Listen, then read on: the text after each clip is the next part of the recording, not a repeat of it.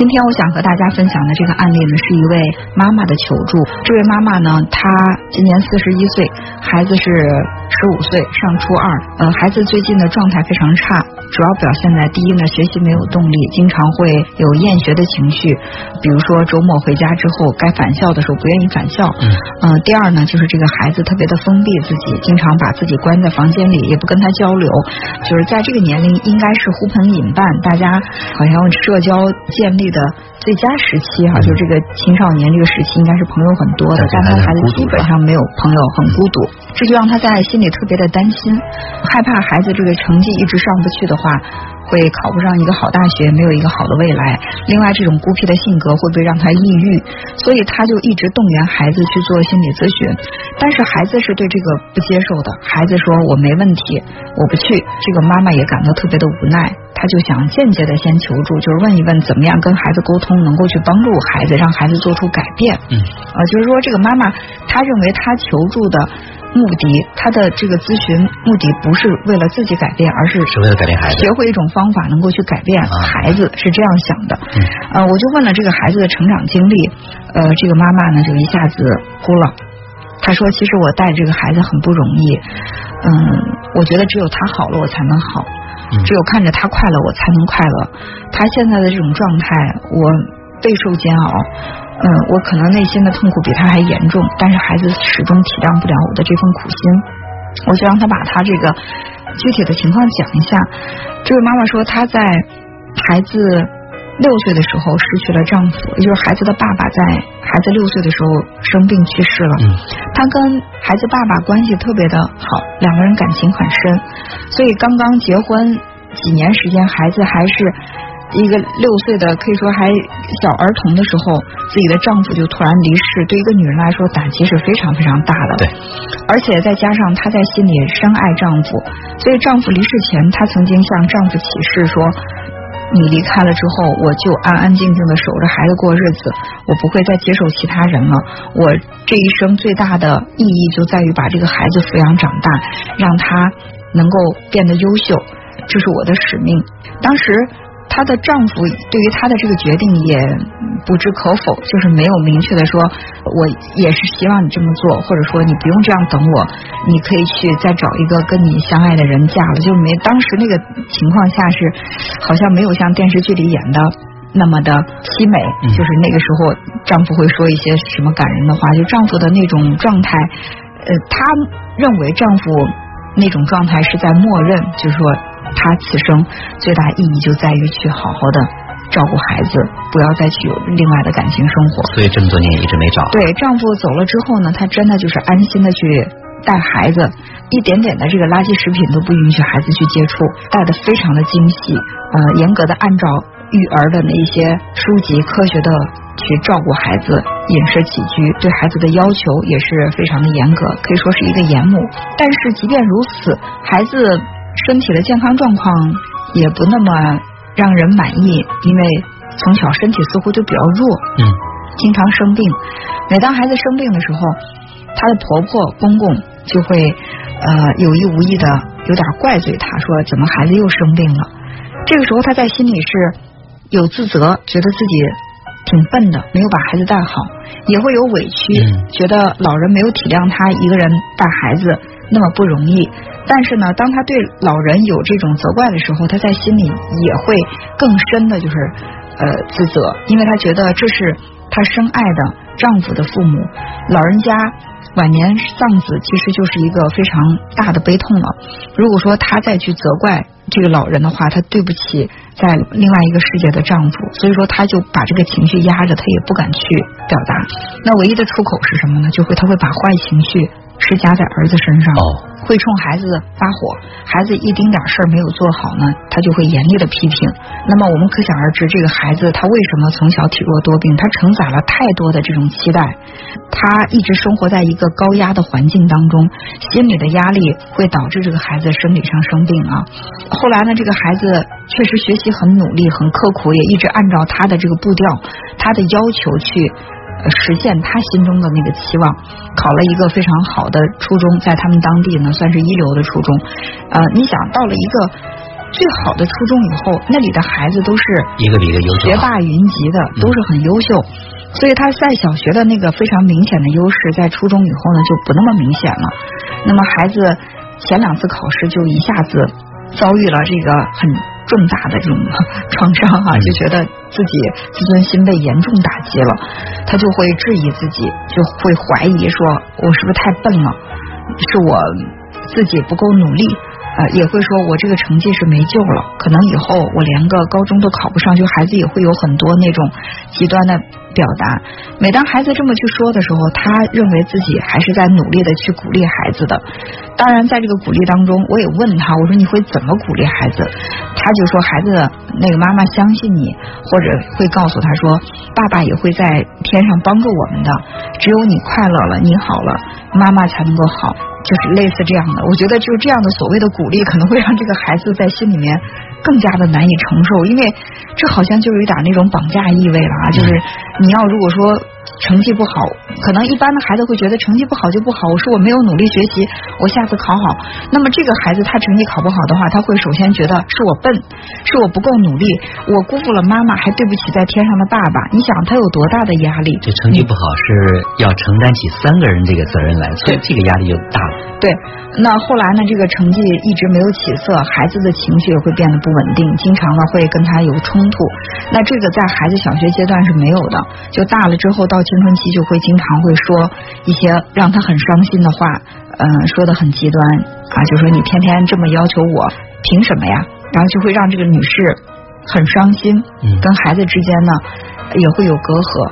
再后来呢，这个孩子他就经常会，比如说周末放假回到家之后，在返校的时候他不愿意去，会让他妈妈给他请假。而且还有一点呢，就是这个孩子他太封闭自己了。你比如说有的孩子。他是贪玩，不想去上学，而这个孩子他封闭在家里，他就是玩手机，把自己关在房间里，跟妈妈也不交流，这就让妈妈感到特别的恐惧，说我这孩子是不是出现什么问题了？我该怎么办呢？我们在聊天的时候就能感觉到这个女士她语速很快，嗯，呃，能够感觉到她其实那种焦虑的情绪也非常的突出。对，嗯嗯，你提到焦虑哈。在你提到说这个女士第一次来到咨询室的时候，那个感觉其实已经能够感受到她身上那种焦虑了。而且从丈夫去世之后，这最近也将近十年时间了，她提到的说，对于孩子那种看似是无微不至的照顾，当然也有呃无微不至的要求，就各种各样的要求，嗯，控制在她跟孩子之间来上演。而且好像你看，她没有自己的生活，她所有的重心。所有的重点都是在孩子身上，孩子好了他就好，孩子高兴了他就高兴，所以呢，他把呃自己的生活搁置一边，全身心的在照顾这个孩子。所以说呢，孩子稍微有什么不好的话，那对于这个妈妈来说，她可能反过来又会增加她的压力。所以从她原来的说，她这一辈子的这个使命，就是为了要培养这个孩子开始。我相信他可能就一直在生活在对于孩子未来的这种不确定性的焦虑当中了。呃，有一首歌叫做《你快乐，所以我快乐》，也会经常听到爸爸妈妈对孩子们说：“只有你好了，我才好。”我想，当你把这句话抛向你对面的那个人的时候，他的那个巨大的压力就扑面而来了。就凭什么你我快乐你才能快乐，我不快乐你就不快乐吗？那也就是说，如果我不快乐的话，我就导致了你不快乐，那我就是你不快乐的原罪了。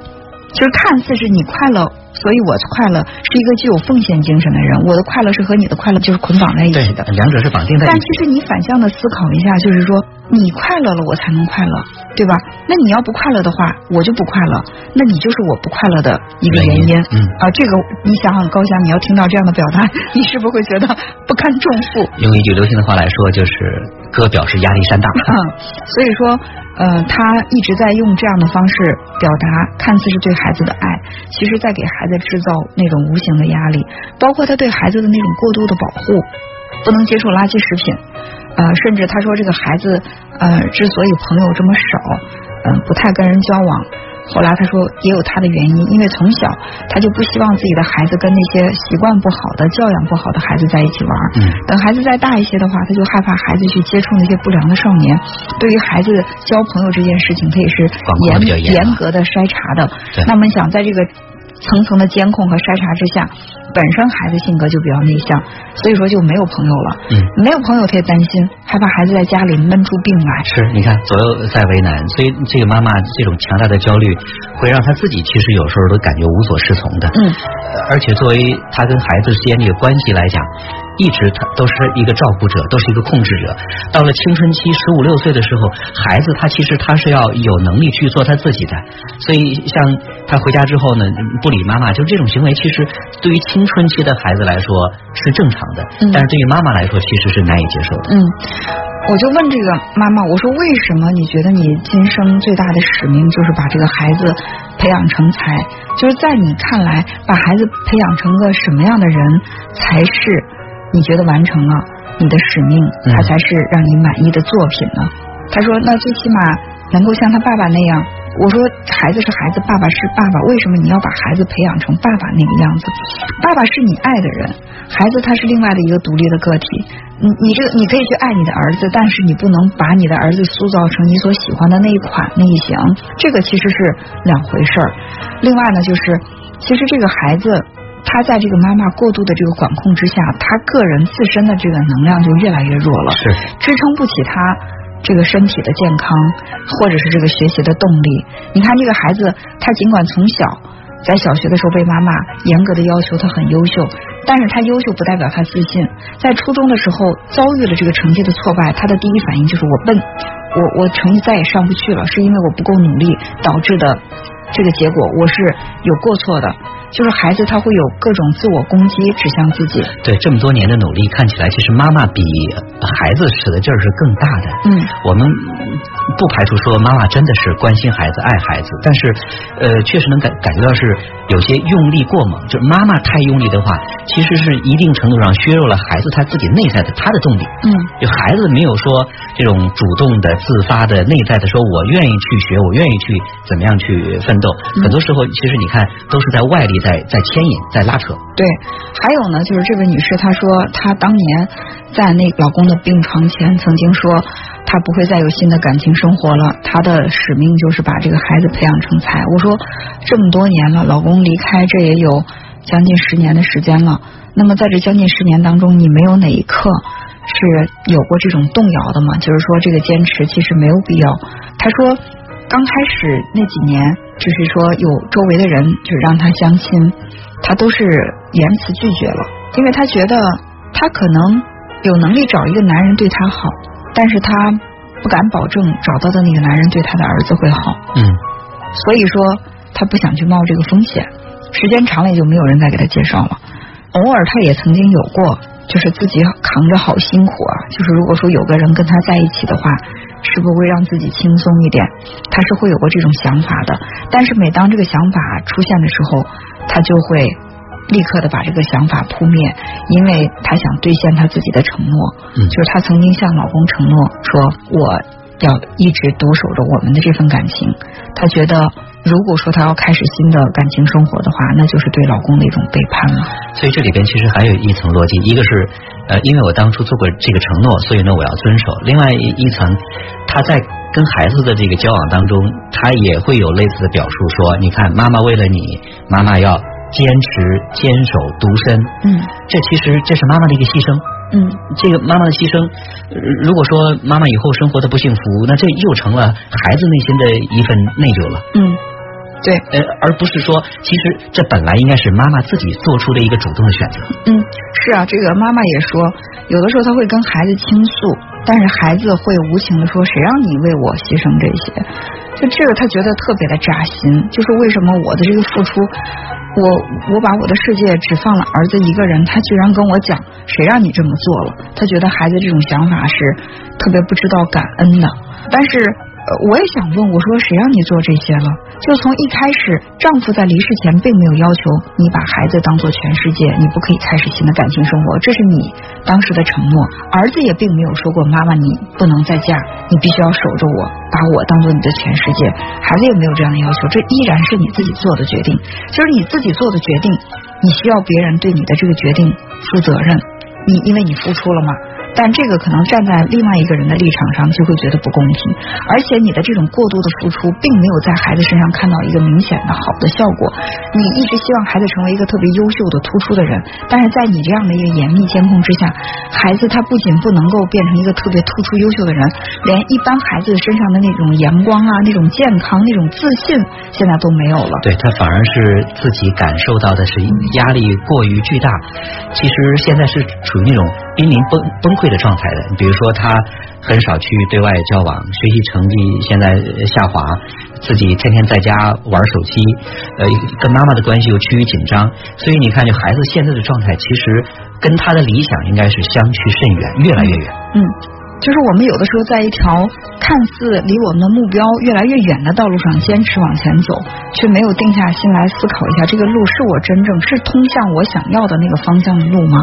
他后来就问我一句话，他说：“我想问你一句话，老师，就是你觉得我可以再找吗？”我说：“你想再找吗？”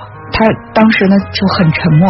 我说想做做自己想做的事情，让自己先成为一个快乐的人，才能够去有能力帮助你的孩子实现他快乐的这个目标。你一个愁苦的妈妈在孩子的面前会让孩子不敢快乐，孩子在潜意识里会觉得我妈妈都已经这么痛苦了，我凭什么要快乐呢？就会有这样的一种想法，所以呢，就是你把你自己泡在苦水里，然后你把自己的生活营造营造成了一个大的一个苦水缸，然后把孩子浸泡在里面，然后你对孩子说：“我希望你快乐，只有你快乐，我才能快乐。”这个对孩子来说也是做不到的。所以我觉得，尽管是带着儿子的问题来想去寻找改变孩子的方法，其实到最终，我们应该锁定的是这位女士她如何让自己变得快乐。而不是说用什么方法能够改变孩子，让孩子快乐。